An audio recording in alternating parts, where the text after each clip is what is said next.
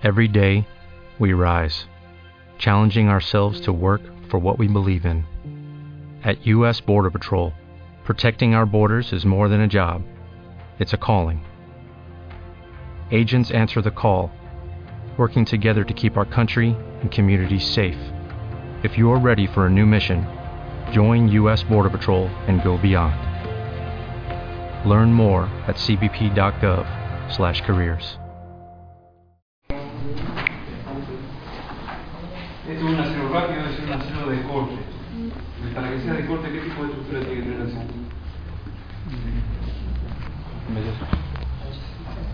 ¿Cuál era los aceros más duros posibles que podemos? PSC. ¿No?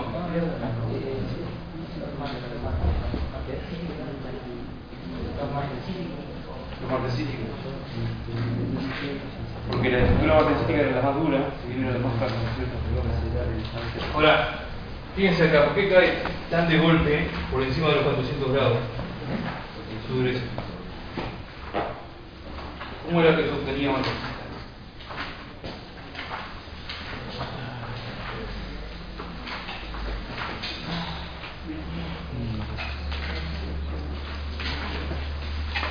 ¿Qué tratamiento se le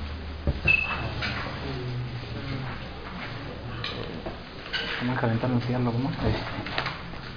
Tenían. Tenían recocido, después normalizado y después todos los tiempos. ¿Cuál se obtenía martesita? ¿Eh? No, eso es hiper, era parecido con nada.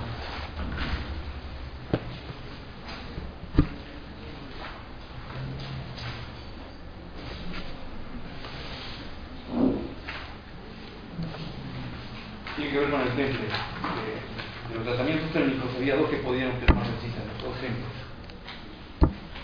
Ahora, lo calentaba por encima de los 1200 grados la zona auténtica y después lo enfriaba rápidamente. Tan rápidamente que lo único que se podía hacer era este, la transformación de desplazamiento de FCC a BCC. Se enfriaba tan rápido que el carbono no difundía y le daba una estructura tetragonal centrada en el cuerpo, bien alargada, se llamaba martesita.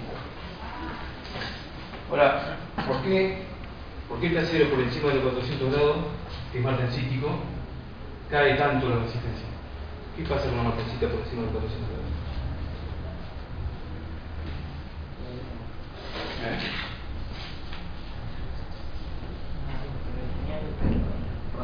¿No es que la que las patas sigma? ¿O no? Ah, no, eso es la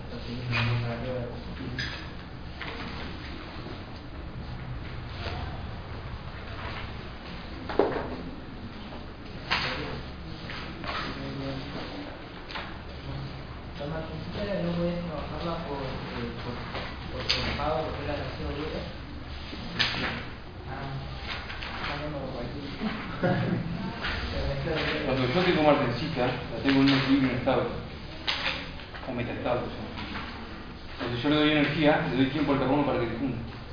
Por encima de los 400 grados, yo estoy por encima de la temperatura de la recristalización, y ahí comienza a difundir el carbono. Cuando eso sucede, el carbono se destempla, es decir, la martensita se convierte en ferrita y cimentita, como en cualquier equilibrio normal. Eso es lo que sucede acá. Por eso es que yo cuando tengo un bisturí, no lo puedo calentar más allá de los 400 grados. Porque pierde fila, se destempla.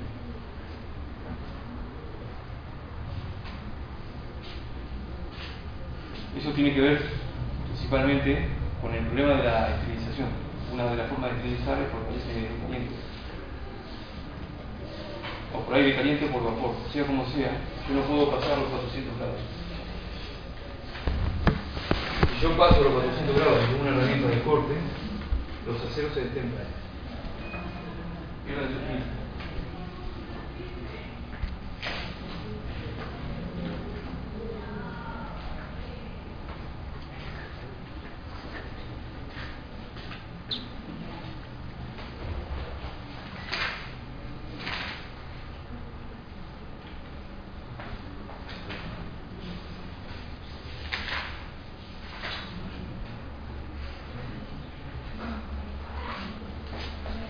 ¿Cuál es el peso del, del, del, del hierro?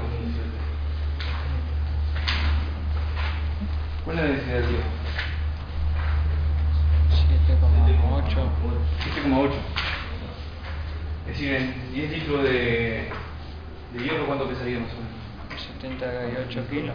78 kilos. El cobalto tiene un peso de 8,9, una densidad de 8,9.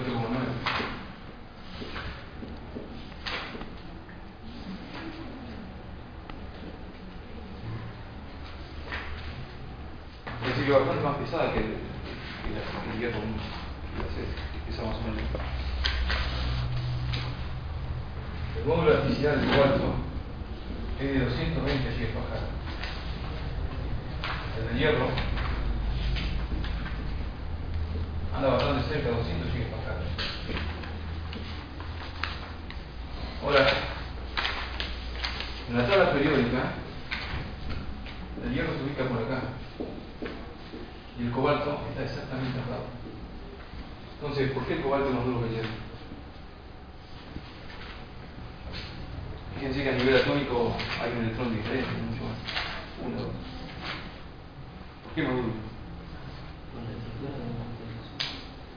La estructura del cobalto, la temperatura ambiente, es SCP. Y la estructura del hierro es FCC. La diferencia está a nivel secundario.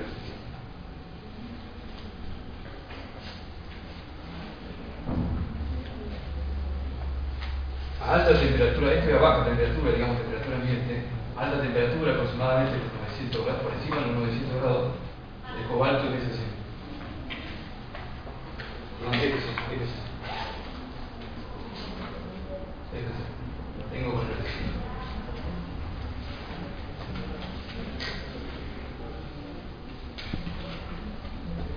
¿Cuáles eran los principales aliantes del hierro?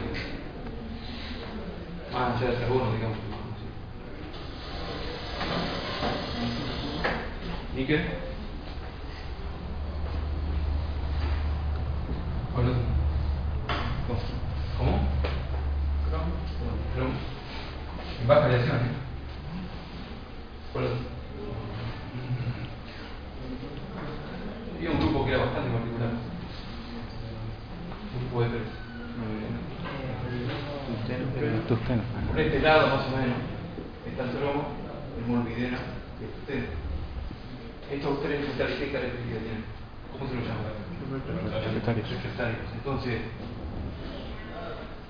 son tan duros que son bastante difíciles de.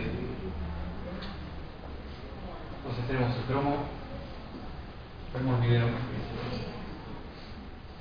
En baja radiación, ¿en qué se especializaba el cromo? Los tres hacen lo mismo, los tres son metales refractarios. Es decir, los tres aumentan la dureza bastante. Los tres aumentan la resistencia a la temperatura.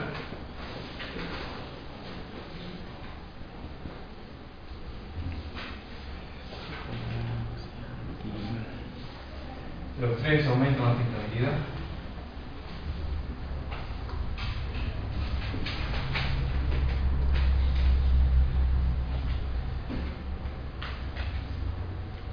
¿El cromo era inoxidable? ¿Cómo? ¿El cromo era inoxidable? Eso es cuando está en alta presión, por encima del 11%. ¿Eh? El especialista en dureza es el cromo, y eso implica también que le da mejor resistencia al desgaste.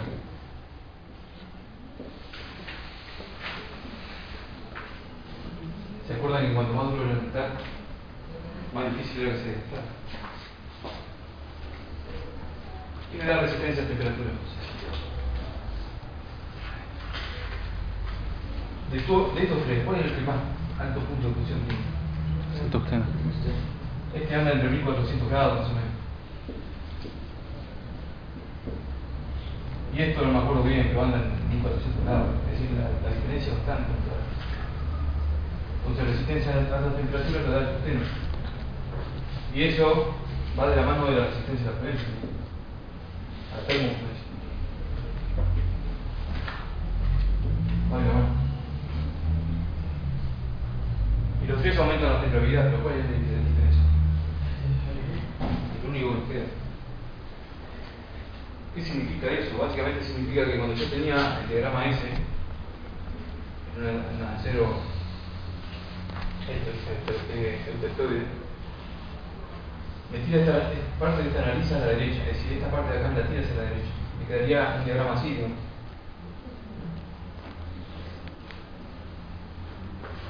Por así decirlo. Tienen bien Pero yo puedo eh, lograr, por enfriamiento continuo, siempre magnífico, es decir, acceder a esta zona que antes no, no lo podía hacer. Una cuestión de velocidad.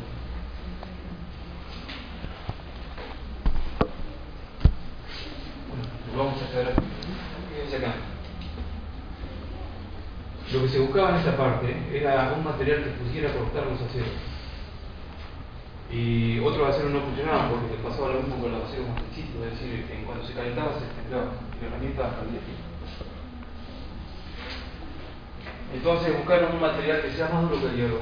Y el, primero que tienen en la mano es el cobalto, porque es bastante parecido, aunque va duro por su estructura que es. Necesitaban algo que tuviera resistencia a la temperatura, así que lo primero que le agregaron fue tungsteno. En baja concentración. En baja concentración. Y también cromo, necesitaban algo más todavía. Entonces, la primera aleación, esta apareciendo de cobalto era cobalto, cromo, como herramienta de corte. Es por eso que aparecen las primeras estelitas.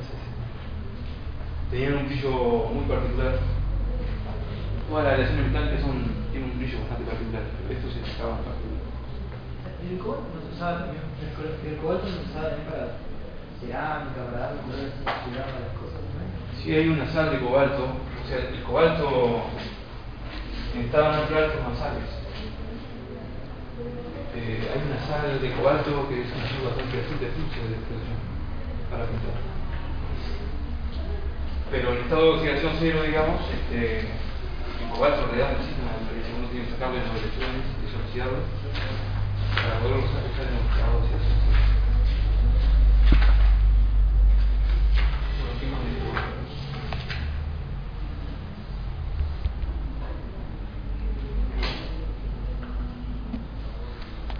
El cobalto, al igual que el hierro, cuando forma ese óxido, el óxido de cobalto, no es un óxido protector.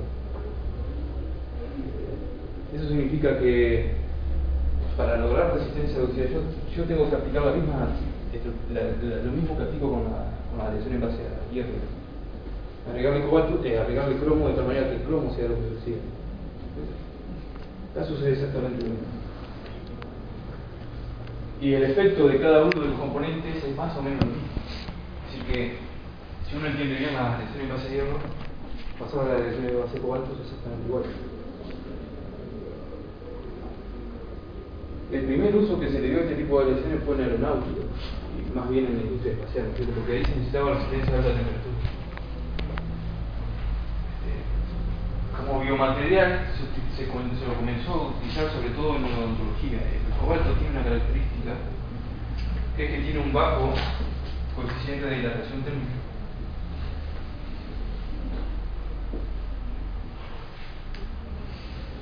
Eso hace que cuando yo hago, por ejemplo, una pieza fundida, cuando se contrae, no tiene tanto metro de chupe, metro de chupe como el hierro.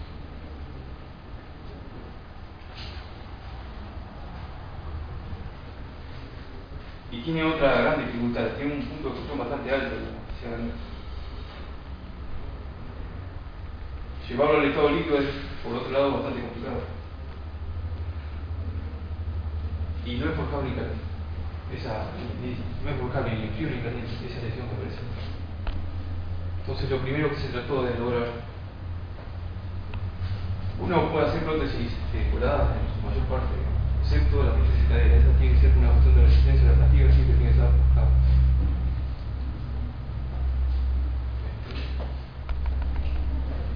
era tan dura que no se le podía dar forma fácilmente. Entonces se buscó algo que sea forjable y caliente por. La primera reacción que se normalizó vino para uso biomédico era de cobalto, cromo y molibdeno. Esa primera reacción era para, para curado.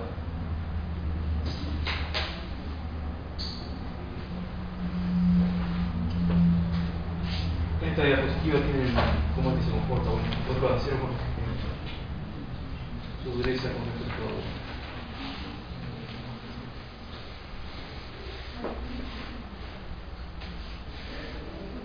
El cromo, más allá de la dureza, digamos, que da la, la, esta, lo que importa acá es, este, es por su resistencia a la oxidación. ¿Qué? Su resistencia a la oxidación. Al principio no, no se tenía ni idea. Las aleaciones de cobalto comenzaron a surgir a partir de 1820.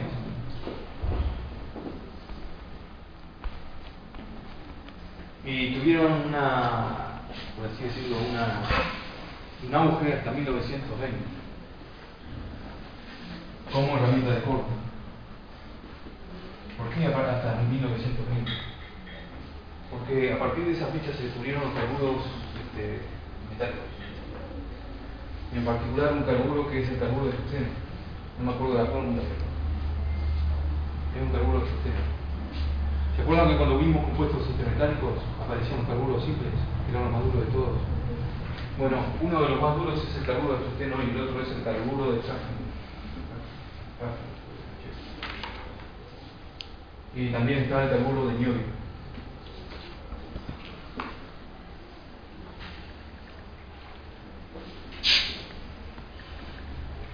Cuando se descubrieron los carburos de tusteno, se inventó un material que se llama Widia.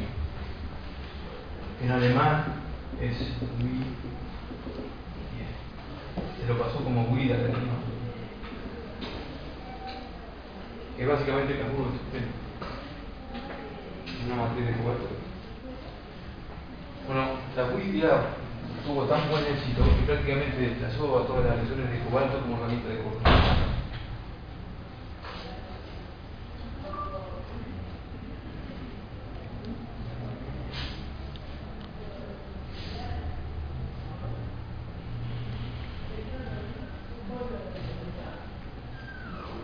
¿Cuál es la principal dificultad que tiene el cobalto?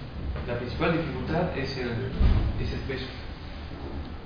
Este, un litro de cobalto pesa 9 kilos, que es más o menos lo que pesaría, digamos, un corte CKD. Ocuparía más o menos ese volumen. Eso hace que mover una pierna, una CKD sea más hecha de cobalto. ¿Cuál es la gran ventaja que tiene el cobalto? Cuando surgió el hecho de que las lesiones metálicas producían iones metálicos y esos iones metálicos podrían llegar a traer este, consecuencias neoplásicas. Se buscó una forma de reemplazar esa estructura de rozamiento metálico. Entonces lo primero que se buscó fue un polímero y dentro de los polímeros el más adecuado resultó ser el polietileno. El que más bajo coeficiente de fricción tiene con el polietileno es el cobalto. Lo desgasta mucho menos que el hierro y mucho menos aún que el titanio. Esa es la principal ventaja que tiene.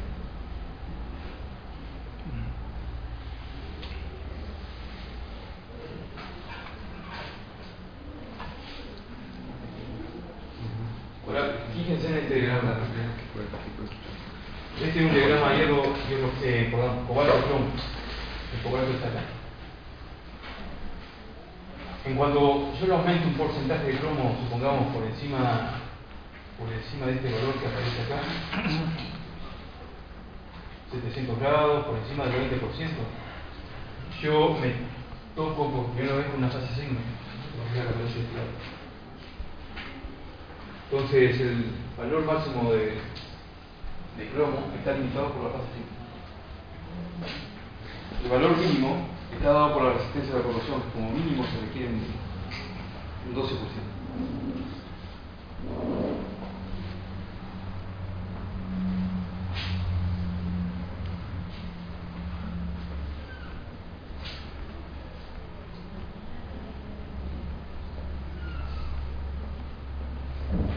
Fíjense también en este, este, este diagrama que el, el, cromo lo que hace es aumentar la, la temperatura de transición de fase. Eso me señala de alguna manera que lo hace mucho más. Ahora, de todos los materiales, de todos los metales refractarios, el más chiquito es el, cromo. Eso hace que se meta dentro de la estructura de la red y la, la tensión la, la trae bastante. Precisamente por eso.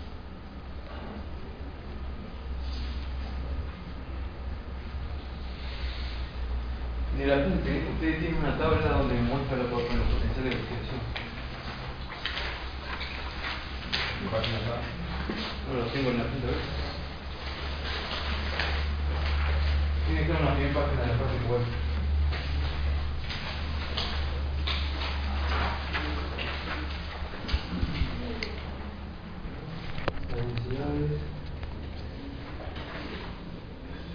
En la página 1.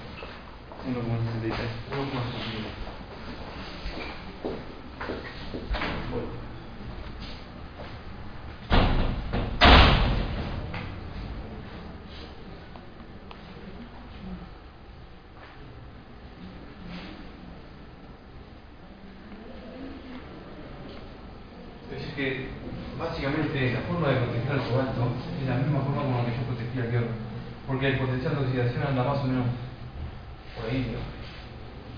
Es un poco más bajo, pero de todos modos, digamos, este,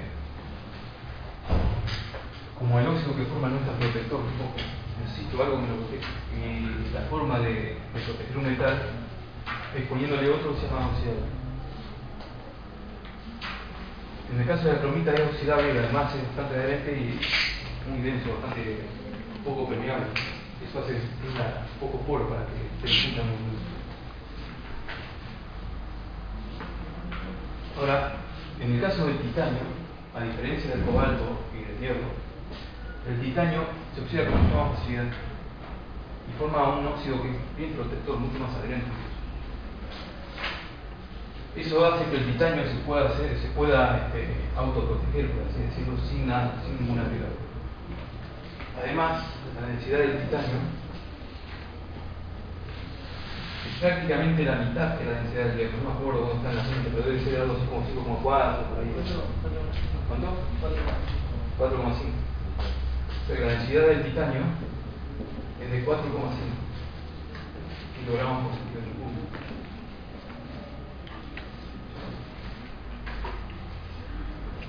Es decir, que una planta Gramo. ¿Cómo? No, no escuché. Centímetro. Gramo por centímetro. También está mal. El otro. Eso hace que una prótesis de, de titanio pese prácticamente la mitad de la prótesis de cobalto o de hierro. Entonces, si yo comparo el titanio con las otras dos variaciones, esta es la de mayor, es la de más bajo peso. Ahora, ante, ante, ante la misma masa, el que más resistencia tiene es el titanio. Porque tiene una elevada relación resistencia-masa. Ahora, yo puedo hacer una prótesis de, digamos, de un litro de, de cobalto y un litro de, titanio. La que más va a resistir va a ser la de cobalto, porque tiene más resistencia mecánica. Ahora, la menos pesada, entre esas dos, va a ser la prótesis de titanio. Es por eso que la relación resistencia-masa se me inclina más para el lado del titanio que la del cobalto. Simplemente una cuestión de masa. Eso no significa que la prótesis de, de titanio resista más que la de cobalto. ¿Entienden? Pero me da la, mejor relación resistencia-masa. Eso hace que yo pueda resistir ante la misma masa, digamos, este, más con el titanio que con el cobalto. ¿Se entendió? ¿En qué situación tendrías que poner una limitación a nivel de masa y no de volumen? Cuando levantar algo pesado, pesado. Cuando uno quiere reducir peso, el mejor candidato es el titanio. Porque es muy Si yo tengo, por ejemplo, una prótesis de rodilla donde la resistencia que yo necesito no es tan alta y quiero buscar algo liviano, lo mejor es el titanio. Además tiene otra característica. Bueno, la estructura tiene dos estructuras, una a baja temperatura que también es HCP y otra a alta temperatura que es este,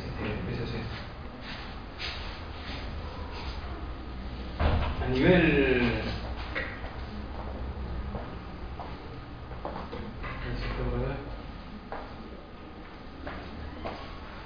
bueno, en la tabla periódica se ubica bastante lejos de, de esto de. Eso hace que los variantes de titanio sean muy diferentes de los variantes de hierro, de cobre. Muy diferentes. Nada que ver.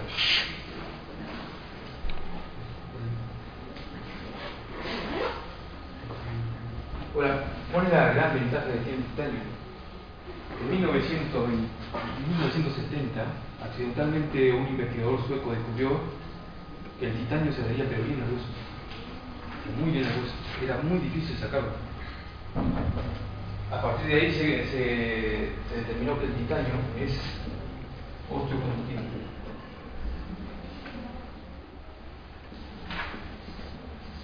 Emite un acercamiento bien estrecho al hueso esta integración lo mismo. No. En realidad, cuando vos tenés un, suponete un clavo y lo metés en el hueso, en cualquier metal va a tener una cápsula gruesa bastante gruesa, sea de cobalto o de, o de, o. Porque en esos metales están protegidos con el cromo y el cromo tiene cierta toxicidad.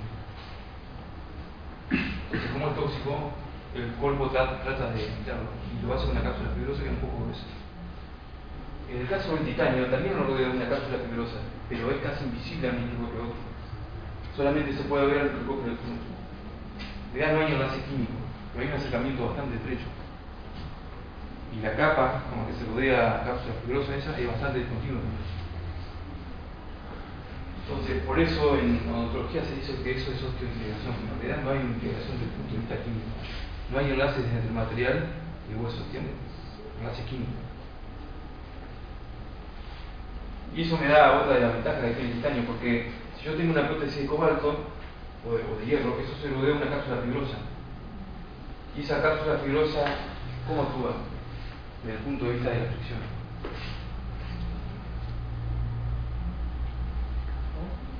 Cuando yo le pongo un material muy grande entre, las, entre dos materiales, ¿Cómo actúa ese material? Como lubricante.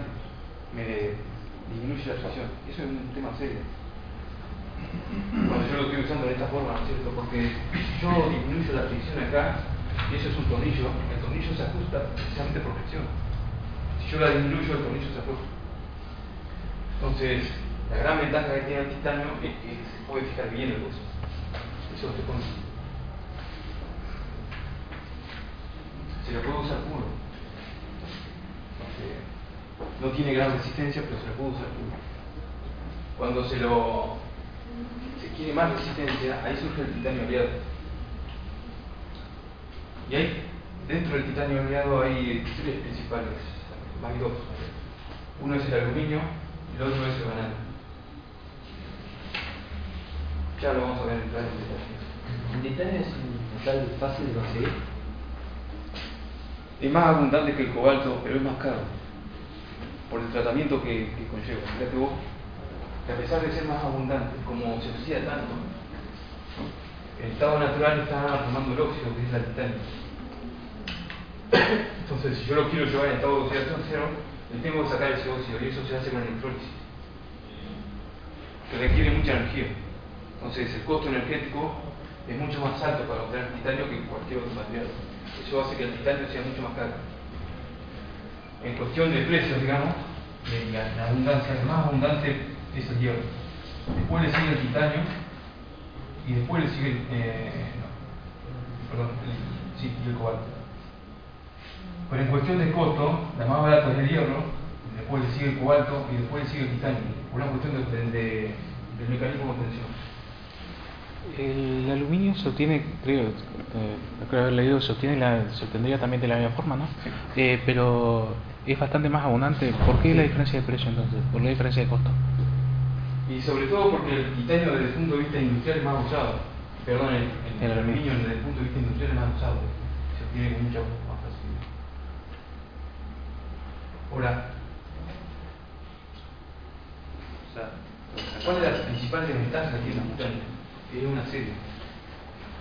A partir de los mediados de los 90 el titanio comenzó a adquirir mala fama porque cuando se lo utilizaban prótesis de cadera, que articulaban con tasas acetabulares de el titanio devastaba pero mucho el polietileno, prácticamente lo reducía en 10. Eso hace que desde el punto de vista de la traumatología, digamos, el titanio adquirió bastante mala. Entonces, cuando yo tengo una cabeza de polietileno, no puedo articular directamente con titanio, porque me lo desgasta mucho. Entonces, lo que puedo hacer, o bien, reemplazo esa cabeza por, otra, por otro material, o hago un proceso de ce- ceramización.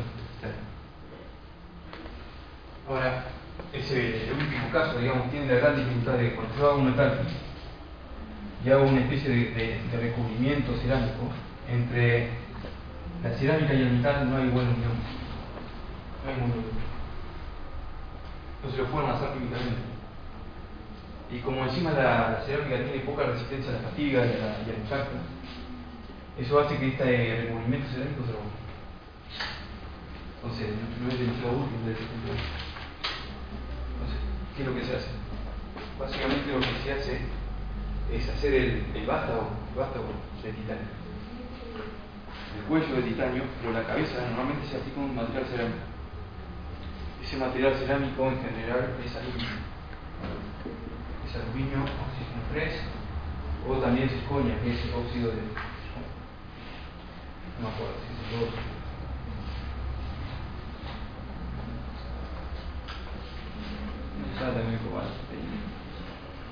El problema es que cuando uno utiliza dos metales, se produce un proceso de oxidación. Porque vos tenés un metal que tiene gran afinidad por los electrones. Yo, yo, y el, a ver, a ver, parece que. ¿Nunca escucharon cómo es el mecanismo de protección de las chapas de zinc? Básicamente yo tengo una chapa de zinc.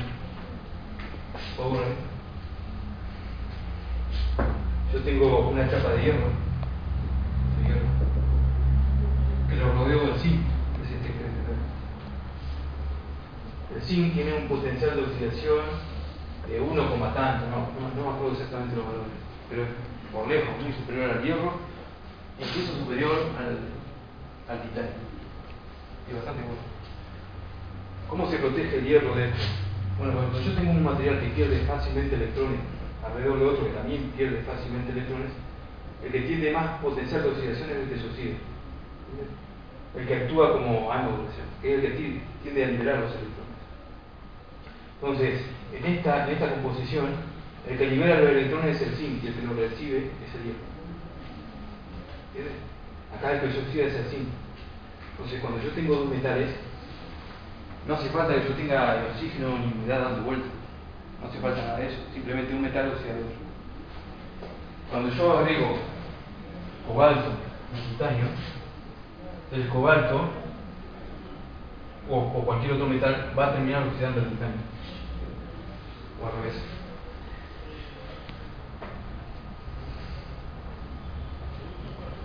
Entonces, cuando yo hago una composición de metales, tengo, que tener mucho cuidado, sobre todo con el cuestión de resistencia a la corrosión.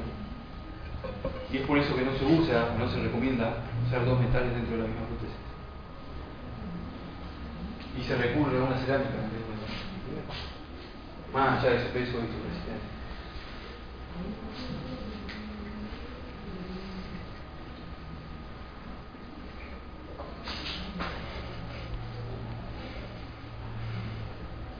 Bueno, entonces tengo tres aleaciones. De esas tres aleaciones son dos bastante parecidas, la de hierro y el cobalto son todas bastante parecidas.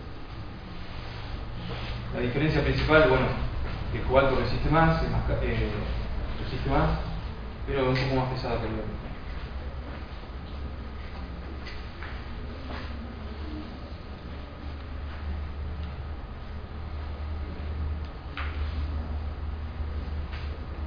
El titanio en general tiene un buen coeficiente de exclusión. Eso aplicaciones, por ejemplo, como odontología, sea mucho más deseable el titanio que otros materiales.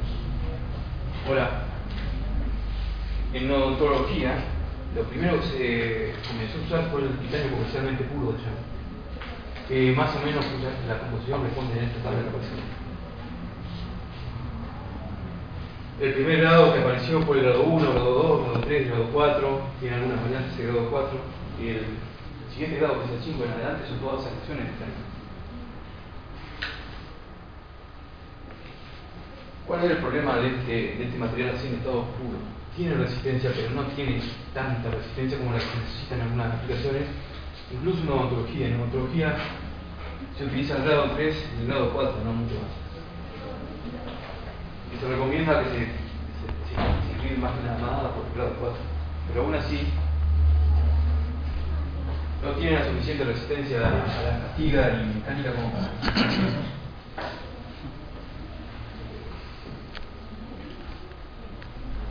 ¿Cómo es que se endurecen estas lesiones? Fíjense, ¿qué es lo que varía acá?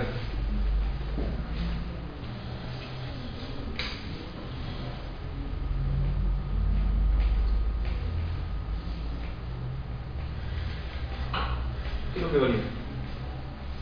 Tengo la mano y todo, gente. Sí, lo que no es el oxígeno. El oxígeno, la forma de endurecer esto es con disolución sólida intersticial. Este, bueno, y, acá aparecen los cuatro principales, que dicen nitrógeno, carbono, hidrógeno, oxígeno, bueno, falta el boro nada. Pero lo que más varía es el porcentaje de oxígeno. Se endurece con el porcentaje de oxígeno en disolución de oxígeno. Por encima del 0,45%, y hay una parte que la gente está mal, dice 0,40 por encima del 0,45% el oxígeno reacciona con el titanio y forma el óxido. Por eso no se lo puedo usar por encima de ese valor.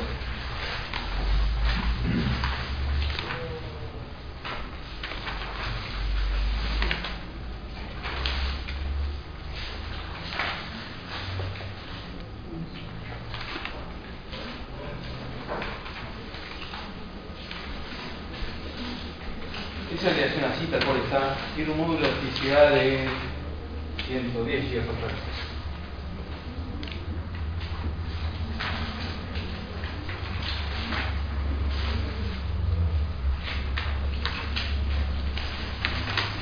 ¿Cuál es el módulo de elasticidad del hueso compacto? Ya se lo dije antes. 20. 20. Es decir, el hueso más duro que nosotros podemos tener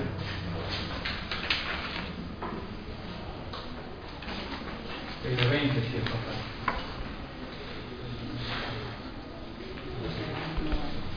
Es decir, que si uno compara los módulos de elasticidad de los, de los tres metales, este es el que más se acerca. Todavía hay bastante diferencia,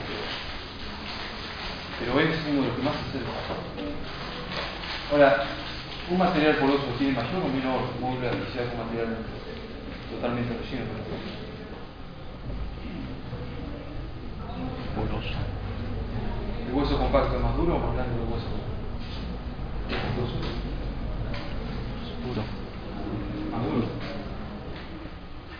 Cuando yo aumento la cantidad de puros, el modo de elasticidad tiende a bajar. Entonces yo eventualmente podría acercarme bastante si hago un titanio poroso. Pero eso, desde el punto de vista por lo menos con prótesis, con prótesis de cadera o así, no es conveniente sobre todo por, su- resistencia a fatiga.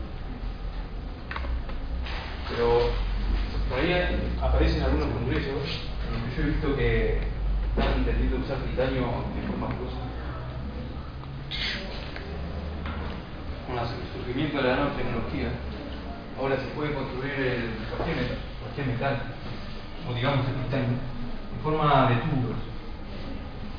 Un material completo en forma de tubos nanómetros. Y eso tiene un módulo de elasticidad bastante cercano. Ahora, el problema está en que cuando yo más hueco tengo, más fácil es que la fatiga se. Entonces esos materiales no resisten nada.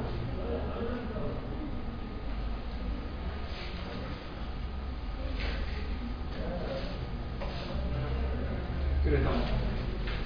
Entonces sí, no sé. ¿Qué hora nos queda? No.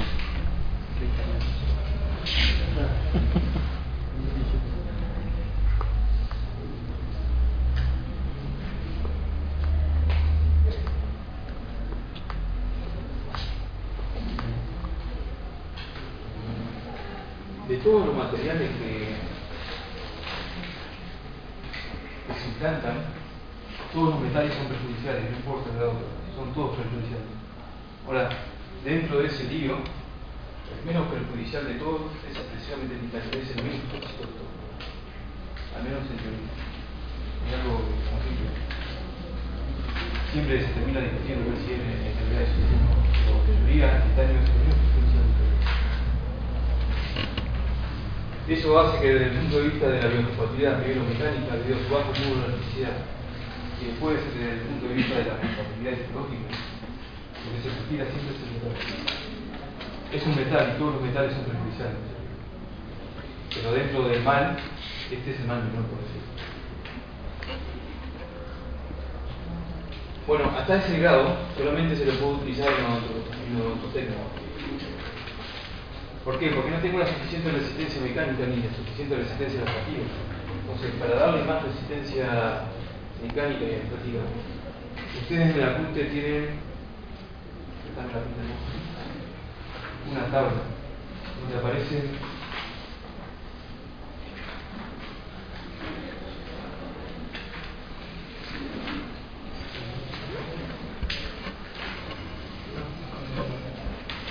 la página 18 donde aparecen los grupos de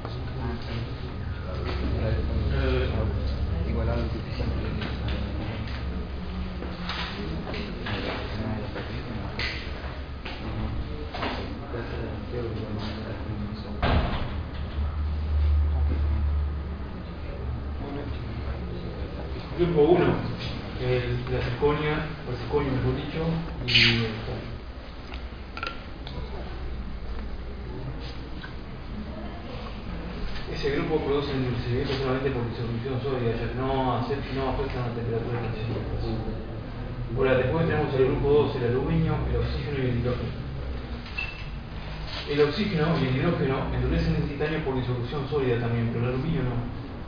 Ahora, cuando uno ve el diagrama del aluminio con el, con el titanio, a ver lo tengo acá. Titanio, manganeso, molibdeno, titanio, Fíjense que se produce un gran cambio en la temperatura de transición entre HCP y el IPSC. Eso me indica que el, el aluminio endurece al titanio. Eso tiene una gran ventaja. Por un lado, el titanio es mucho más liviano que perdón, el aluminio es mucho más liviano que el titanio. Eso hace que suceda el fenómeno de que las lesiones de titanio son mucho más livianas que el titanio comercialmente. O sea que si antes yo tenía un buen coeficiente de relación resistencia-masa, ahora ese coeficiente se amplía mucho más.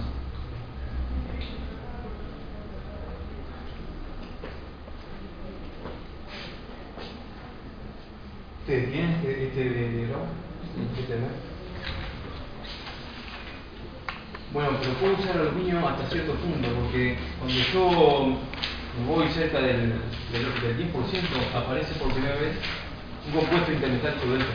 Ese compuesto intermetálico delta es también bastante frágil. Eso hace que yo trate de evitarlo. Y para evitarlo, la máxima concentración que yo puedo meter de aluminio es anda alrededor del 8% las adhesiones en general, la más conocida, ¿no es cierto?, de titanio, 6 aluminio, 4 banal, 6% aluminio, 4% banal.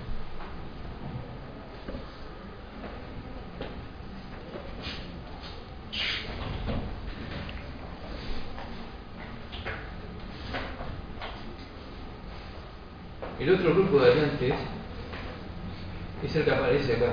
Panadio, ñoño, tantalio y molibdeno. Estos tienen el fenómeno contrario. En vez de, hacer la, la, transición entre FCC, BCC y HCP aumenta, hace exactamente lo contrario. Sin embargo, endurecen. ¿Cómo se endurecen? Básicamente el vanadio lo que hace es afinar el tamaño de grano. El mismo efecto tiene el, el, niobio, pero el porcentaje es eh, un poco menor.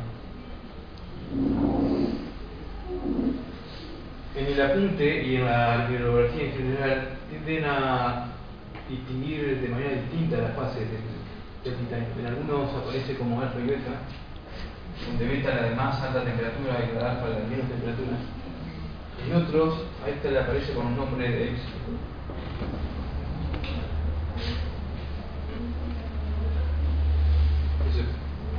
Tiene, tiene que ser Ahora, si nos fijamos en el diagrama 2 acá, a ver si tengo el molibdeno, aluminio, estaño.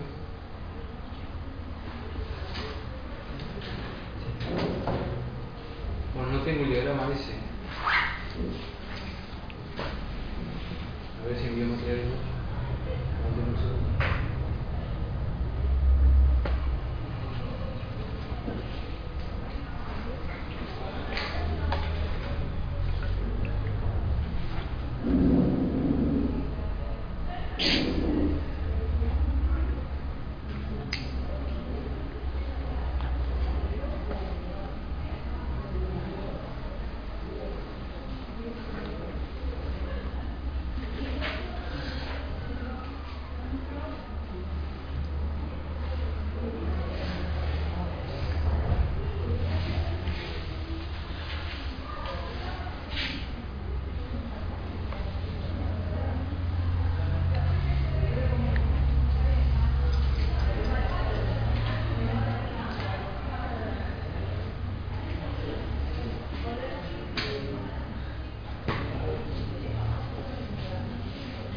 Diagrama titanio.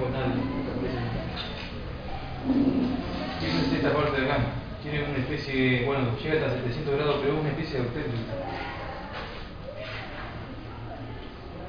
Este, y fíjense que yo tengo de un lado la estructura, acá aparece como beta, que es la FCC, la BCC, y la estructura alfa de este lado, que es la HCP.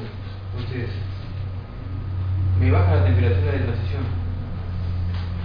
Eso hace que muchas de las aleaciones de titanio, por ellas estas, tengan una estructura bifásica, algo Esa estructura bifásica puede estar en forma de, de láminas, algo parecido a los técnicos sin serlo, digamos. O puede estar en, en forma globular. Que caiga en una forma u otra depende de la temperatura con la que se o el proceso de, tratamiento térmico que se escribe. En general, esta forma eh, tiene esta forma cuando se produce un proceso de recocido.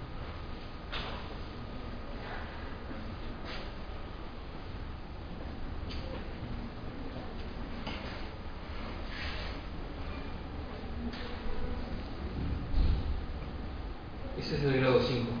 Esta es la concentración del grado 5 de titanio. Titanio 6, aluminio, eh, perdón, titanio 6, aluminio 4 vanadio. Además de eso tiene nitrógeno, oxígeno, hidrógeno y otras cosas más. Pero esa es básicamente la... Permiso. ¿Sí?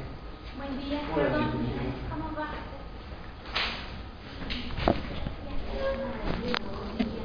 Sí, en el camino.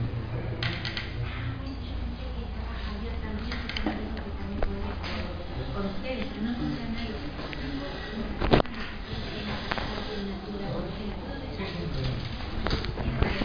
¿Qué tal tu vacaciones? Sí, tu licencia. Pero bueno. Ah, y bueno. Me vino justo porque ya me había quedado sin ojo.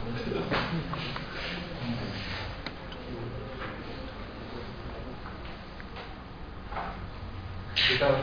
Ah. Los otros grupos.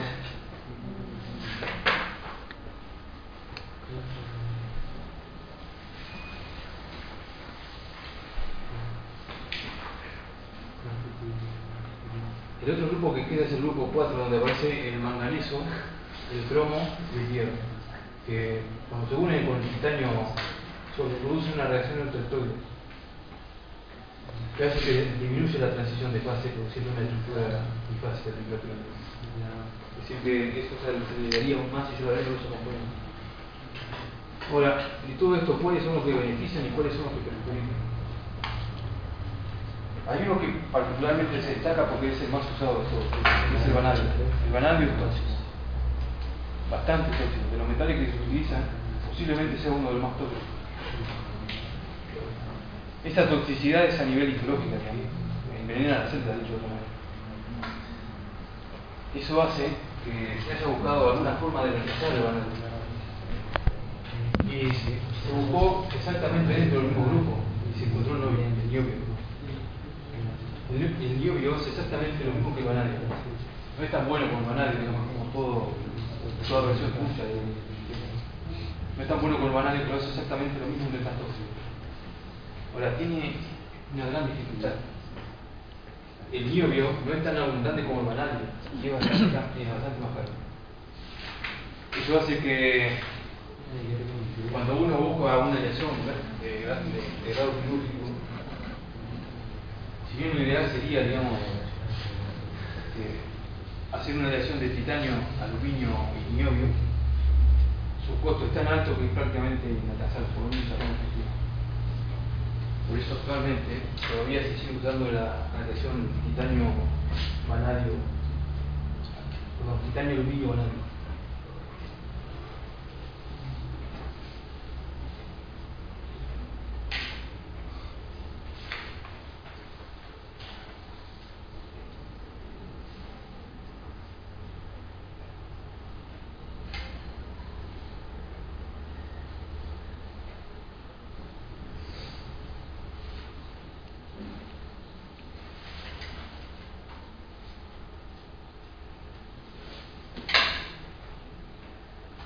este es el diagrama del titanio con el aluminio.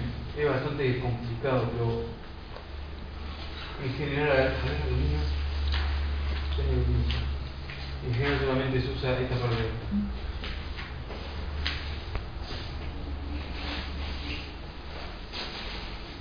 Ahora, yo tengo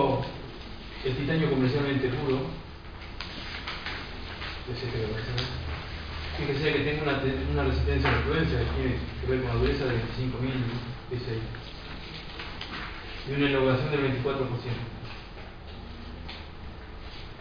Dependiendo del tratamiento térmico que yo use, va, dependiendo de cómo es que yo lo ingrese. Este, puedo aumentar bastante simplemente con el agregado un poco más de oxígeno la resistencia a la influencia. Pero cuando yo le agrego cualquiera de esos, de esos aliantes, la resistencia a la influencia prácticamente se pasa de 70.000, el mejor titanio comercialmente puro, a uno de 140.000. Prácticamente es Y después tengo que discutir, dentro de la estructura que yo tengo, por ejemplo, una bifásica alfabeta, otra con beta totalmente pura, y la otra, bueno, la otra no cuando yo tengo una estructura bifásica, es ligeramente más blando que la estructura este, de titanio totalmente compuesta de HCP. Esta aleación, sin embargo, titanio 13 vanadio, 11 cromo y 3 aluminio, no es usado desde el punto de vista de material implante, porque por su alto contenido en vanadio tiene un 13%. Eso hace que dentro de las opciones que no contienen hierro, la mejor opción sea esta opción. Me dijiste que te iban a, me dijeron que te iban a quedar quieto, Bueno, Irán normaliza tres adhesiones básicamente de titanio. La primera es el titanio no aliado.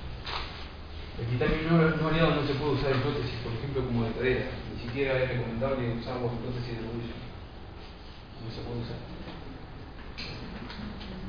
Después, dentro de las aleaciones, la primera que normalizó fue esta que aparece acá. Titanio 5, titanio 5 aluminio, 2,5% para la puerta. Que después la discontinuó. Perdón, primero la normalizó ACTM, después de ACTM la copió IRA con esta norma que aparece acá, pero ACTM después de un tiempo la descontinuó.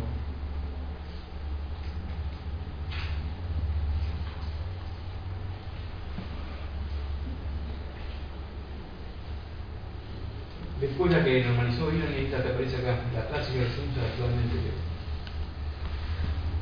que la normalizó también hizo en 1996 y ACTM en el, en el 98 primero y después básicamente se una aleación de titanio y aluminio para la fuerza. Y por último, aparece esta, esta aleación de 9408 en la que el vanadio se reemplaza totalmente por un nuevo.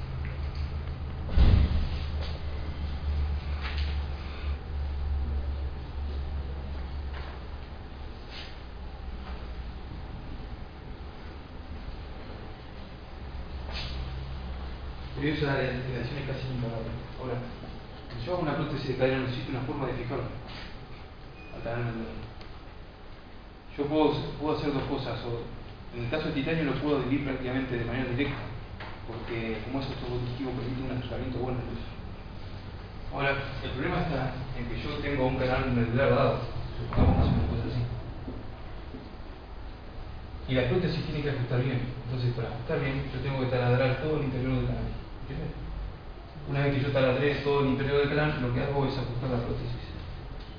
Por una cuestión de presión solamente. Esas son prótesis no cementadas. Y la única que pueden ser no cementadas es la zona de titanio. Una cuestión de autointegración, después esta parte debería ser un poco más rugosa, el titanio segundo. Ahora, si yo no quiero hacer eso, por una cuestión de estar trasladando canales yo lo que puedo hacer es adherirla usando un cemento óseo. Y como cemento óseo, se utiliza el polimetil Es un polímero que tiene un módulo bastante de, densidad bastante bajo, anda 5 GB. Entonces, la prótesis cementada, yo puedo usar también el titanio de prótesis cementada. Lo que hago es, el canal modular y la, y la prótesis lo pego, digamos, con un poco de cemento.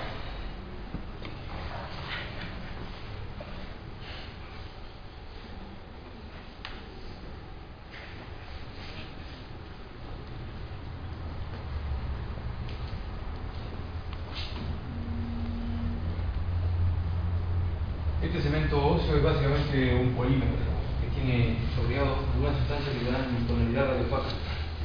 Cuando yo me saco una radiografía tengo que saber que tengo cemento, ahí. entonces le agregan algunos, algún iones de cerámica, partículas de cerámica, de tal manera que eso me lo tiñe desde el punto de vista radiopaca.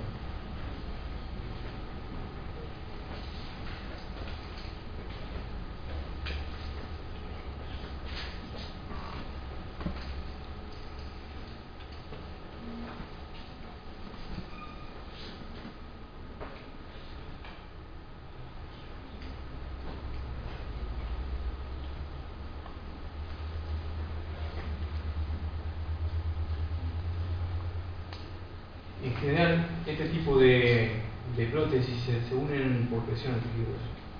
Y eso facilita bastante retirar el material si no se ha unido muy fuertemente. Y en general se unen bastante. En la prótesis cementada se utiliza en el paciente de edad intermedia. Normalmente lo que se utiliza es un polimetilmetafilato. así, no, se utiliza. Y después puede haber prótesis que en el caso de parte se fija con el cemento, normalmente y parte no es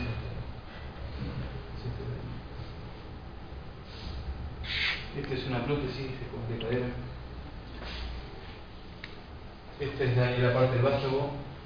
Esta es la copa acetabular. Está rodeada de una cápsula de polietileno. Y acá tengo la cabeza. El polietileno tiene una gran desventaja, es hidrofóbico. Eso hace que no se una. directamente. Hidrofóbico. No se una directamente al hueso. Entonces, para unir el polietileno yo necesito meterle algo en el medio. Y este algo en el medio en general es una cápsula de titanio. Puedo unirlo directamente con tornillos, pero este es el diseño que propone en este caso. Ahora, fíjense acá la cabeza parece ser metálica y articula directamente con el polietileno. ¿Qué tipo de prótesis es? ¿De qué material está hecho? Lo dije recién. ¿Eh?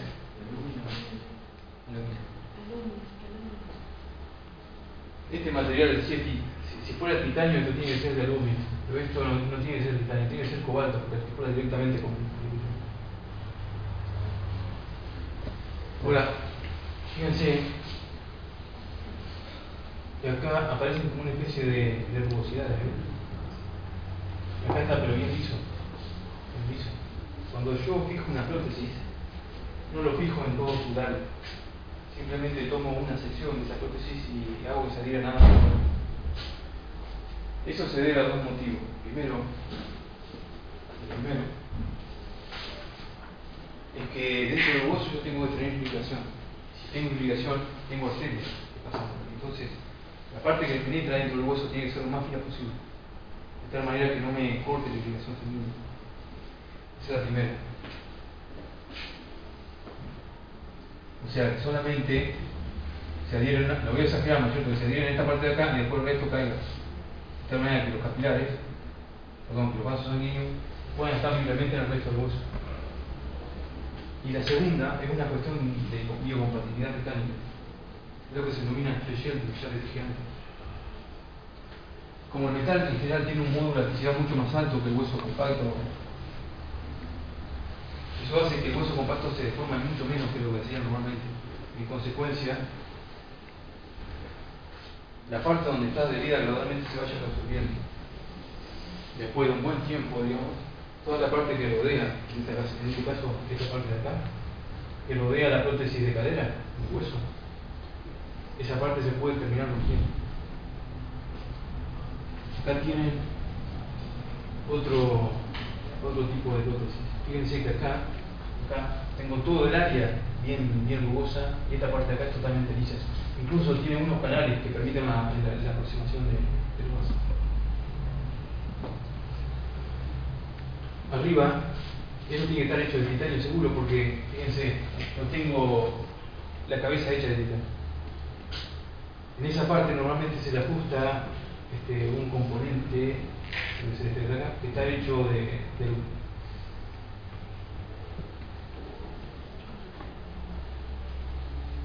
Eso calza por una cuestión de presión. ¿no?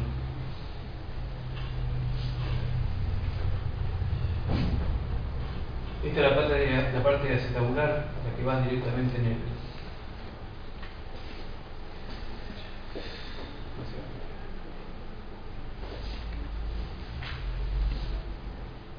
Son dos validades. Una Son dos variedades. una- Una que utiliza una cerámica, que es esta que está acá, y esta que utiliza pintura.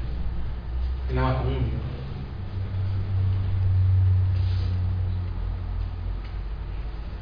Ahora, fíjense el diseño de esta prótesis. Yo tengo acá una parte, pero bien pulida, bien pulida. Esta parte, esta parte absolutamente rugosa. Si yo lo miro desde el punto de vista de la, la resistencia a la fatiga, yo donde más fatiga tengo es donde yo tengo menos sección de material. Entonces acá no tengo que hacer una, una, una forma demasiado esquinada. Que ser la superficie lo más lisa posible y lo menos esquinada posible. De este otro lado es donde yo soporto más fuerza. Entonces necesito que se adhiera bien al hueso. Y es por eso que yo le hago un- una pequeña porosidad. Para que el hueso penetre el titanio, los poros tienen que ser mayores así, así en kilómetros.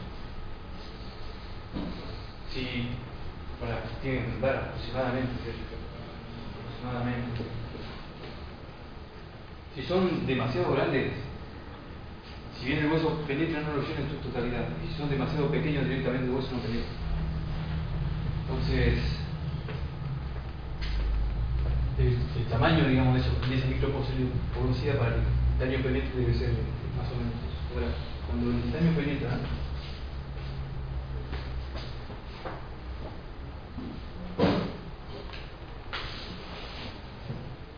voy a exagerar, ¿no es cierto? Un poco.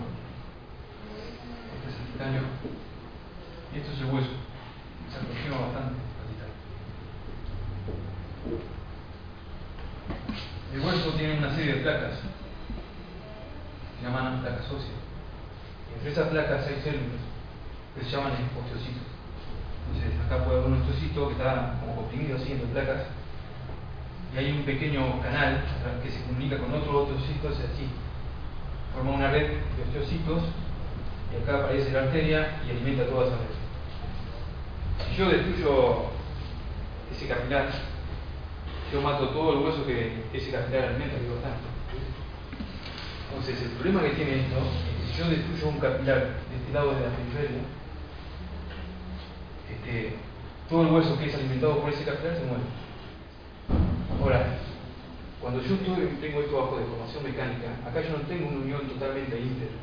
Yo tengo como dos superficies, una que se estira más que otra. Entonces, como eso se mueve, entre comillas, o se estira más una que otra, puede suceder que los capilares colapsen. Y cuando eso colapsa, todo el hueso que ese capilar maneja se muere.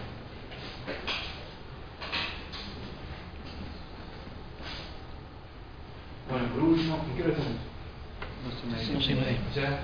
Falta media hora. No se termina nunca tesis. Fíjense, los diseños más nuevos ya ni, tratan de meter este el vástago, ya directamente tratan de atornillar la superficie del hueso y listo.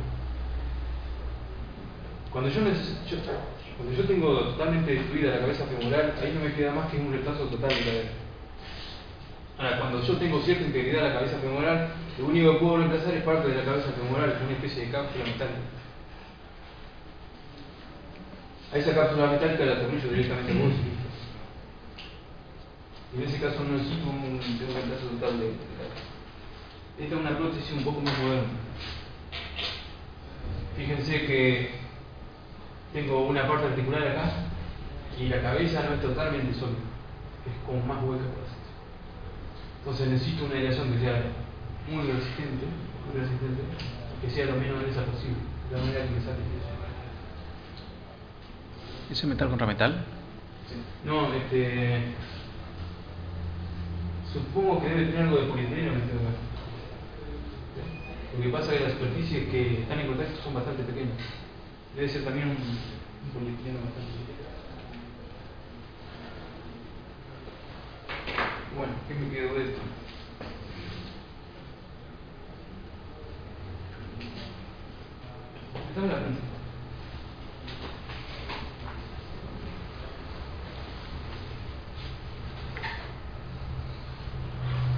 ¿Cuánto queda? ¿Cuánto falta por Barcelona? Eh, Dos semanas. no te quedes cuidado.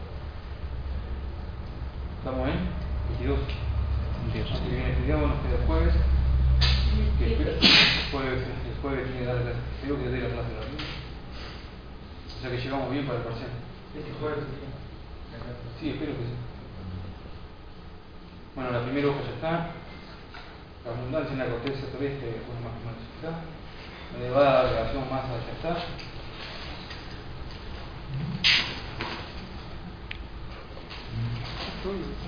La tabla donde me, me compara la resistencia a la fluencia con el aluminio comercialmente puro, el titanio comercialmente puro y después aparece el acero inoxidable. Fíjense que el acero inoxidable la resistencia a la fluencia bastante. Tiene más que tiene un poco más que el titanio comercialmente puro, pero no se compara con los módulos de elasticidad, la elevada resistencia a la corrosión ya está. La elevada biocompatibilidad con el tejido ya está.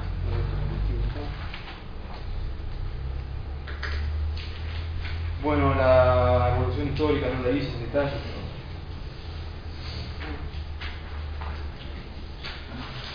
Ah. Todas las aleaciones que resisten mucho la temperatura se denominan superaleaciones. Pero en el, en caso particular del titanio, además de ser una superaleación, tiene un comportamiento bastante raro a alta temperatura. Ese comportamiento raro todavía no se ha definido muy bien de qué se trata, pero se denomina superplasticidad. Básicamente cuando yo estiro el titanio a alta temperatura, lo puedo estirar mucho más de lo que se supone teóricamente yo podría. Entonces ese comportamiento se denomina superplástico y todavía no se lo he explicado muy bien a qué se debe. Pero en general el titanio a alta temperatura tiene esa característica. La toxicidad del vanadio está,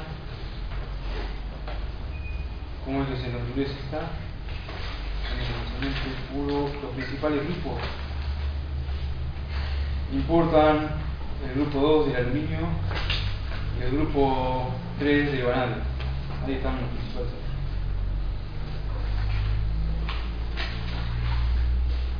Los diagramas de fase están. Ustedes les falta uno. Ah, están tal.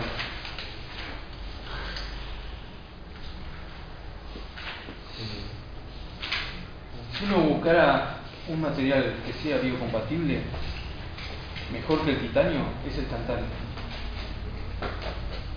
Tiene incluso una mejor oxoconductividad que el, mismo titanio. Ahora, ¿cuál es la principal dificultad que tiene el tantalio? El tantalio es muy pesado. Es más pesado que el tungsteno. Eso hace que nadie pueda hacer una prótesis completa de tantalio. Tiene la suficiente resistencia, pero es tan pesado que hacer una prótesis, digamos, de, de tantalio, si con el hierro 10 litros pesaban 85 kilos, con el tantalio pesan como 150. Hacer un volumen de un litro pesaría como 15 kilos. Eso hace que el tantalio desde el punto de vista de material base, digamos, no se use. ¿Y en cuanto a abundancia? Y la abundancia anda más o menos igual que el titanio. No es un problema. Pero es tan pesado que uno no se lo puede usar. Tiene muy buena resistencia, su comportamiento desde el punto de vista biocompatible es muy bueno. Se, aproxima incluso bastante desde el punto de vista de la oxidación de lo, de que sería un metal noble. Pero es muy pesado. Eso hace que prótesis con eso no se construya. ¿Para qué se lo utiliza? Hay dos usos que se lo da, eh, en los que se le aplica. Uno es en sutura de huesos. ¿Por qué en sutura de huesos? Si yo haría una sutura, las suturas que se utilizan normalmente están basadas en polímero, es decir, un polímero biodegradable. El polímero, si bien tiene la ventaja de ser biodegradable, tiene la dificultad de estar en fluencia lenta a temperatura ambiente. Eso hace que se produzca el proceso de relajación de tensión. Si yo suturo un hueso, necesito que eso esté firmemente unido siempre. Entonces la relajación de tensiones es todo un problema. No puedo utilizar polímero para, para suturar hueso. Entonces no me queda más que usar un metal. El metal que se utiliza para suturar hueso es principalmente el tantalio.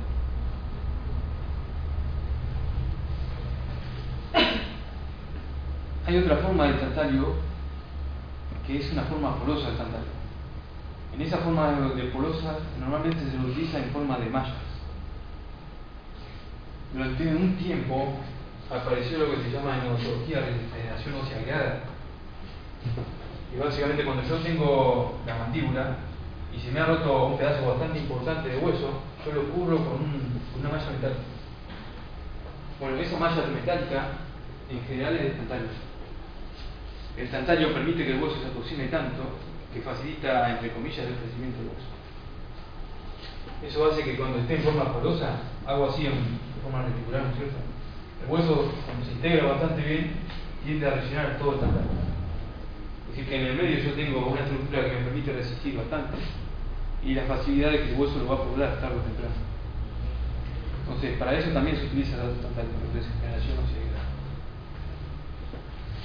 La idea de regeneración eso no, no tiene nada, digamos no se regenera nada, simplemente tengo un metal que me permite aproximar el hueso. La regeneración ideal sería que yo de alguna manera logre regenerar la mandíbula tal cual estaba antes. Eso no es una regeneración. Pero los odontólogos le dieron ese nombre, no sé por qué. Pero hueso si no lo crece, no tiene esa estructura. El tema es que cuando yo tengo una superficie muy grande, yo necesito mucho tiempo para regenerar todo ese es decir, si yo le agregaría los factores de crecimiento, le estimularía para que la regeneración de haga, yo después de 4 o 5 meses lo podría tener. Pero tengo que estar 4 o 5 meses. ¿Ves? Entonces, para, entre comillas, evitarme todo ese tiempo, yo le agrego un material que me hace un soporte temporal. No, perdón. Un material que me hace de soporte, en este caso no es temporal porque quiere el tiempo. La otra opción es reconstruir ese hueso en vivo in vitro, perdón, y después implantarlo. Eso es ingeniería Y es la regeneración real. Pero así tal cual está, digamos, el, el que ahí de por vida. Y bueno, de los metales posiblemente sea mejor, pero es un metal. Tiende a liberar iones. ¿Qué más me quedó? Ah, tantalio.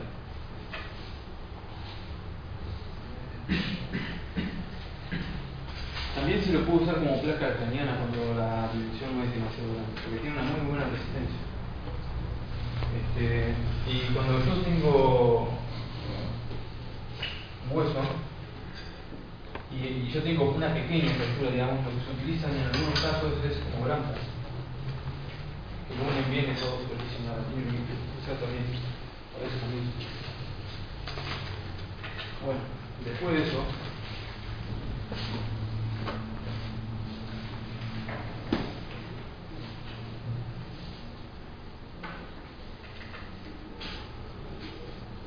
Hasta acá son todos materiales de primera generación, pero también hay metales que son de segunda generación, es decir, son bioabsorbibles. Entre ellos los metales están el sodio, el calcio, como los dos principales. Eh, como en nuestro organismo nosotros tenemos la capacidad de, dar, dentro de nuestro equilibrio aparecen el calcio, el sodio, en estado de oxidación, aparecen yo puedo meter un metal que se oxida fácilmente, que se degrada fácilmente de manera temporal. Por ejemplo, para sostener un estén. Yo tengo un estén y le pongo el estén acá y durante un tiempo hago que eso no se, no se colapse. Durante ese tiempo en el que no se colapse yo necesito algo que tenga cierta resistencia. Bueno, y dice algo que, tenga cierta resistencia puede ser un metal basado en esto. Entonces, a medida que se va oxidando, el material se va degradando. Queda en estado ionizado, lo único que hace es alterar ligeramente el equilibrio sobre, sobre falso. Son metales versátiles. Los primeros metales que se utilizaron fueron los metales nobles. Hay una confusión en su designación. Históricamente, los metales nobles fueron el oro, plata, cobre, platino y posiblemente se me esté escapando. ¿En, ¿En qué sentido son nobles esos metales? ¿Se acuerdan de los gases nobles? Los gases nobles no se combinaban con ninguno. Solamente se asociaban entre ellos. Bueno, acá sucede exactamente lo mismo. El oro no se va a combinar nunca con el hierro. No se va a combinar nunca con, con casi ningún alimento, salvo con algún otro metal noble. Los metales nobles tienen la característica de tener una alta resistencia a la oxidación. Por eso las placas de, de oro, digamos, de oro real, no se oxidan casi nunca. Eso hace que el primer uso que se le dio al oro fue precisamente como material limitante odontológico. Pero como el oro es muy caro, lo, si lo, que se siguió usando después fue la plata. Ahora, la plata no es un metal noble verdadero. Si bien históricamente se lo designa así, la plata en realidad tiene cierto grado de oxidación. Si yo lo dejo a la plata en un ambiente bucal, al cabo de un tiempo se vuelve negro. Eso es porque precisamente se ha oxidado. Cuando la plata se oxida, gradualmente va adquiriendo color oscuro. El cobre tampoco es un metal noble, si bien no se usa demasiado. Ahora, por eso no la ventaja que tiene este metal. Estos metales no se asocian con ninguno, entonces en general no tienen una muy buena resistencia mecánica. No se lo puede utilizar en prótesis porque son muy planos, cualquiera de ellos.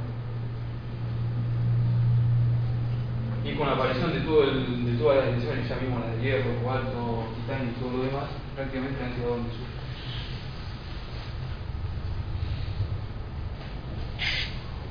¿Estamos?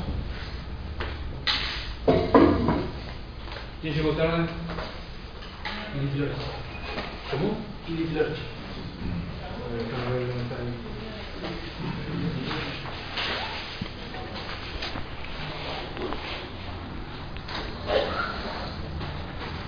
不好意思，再见。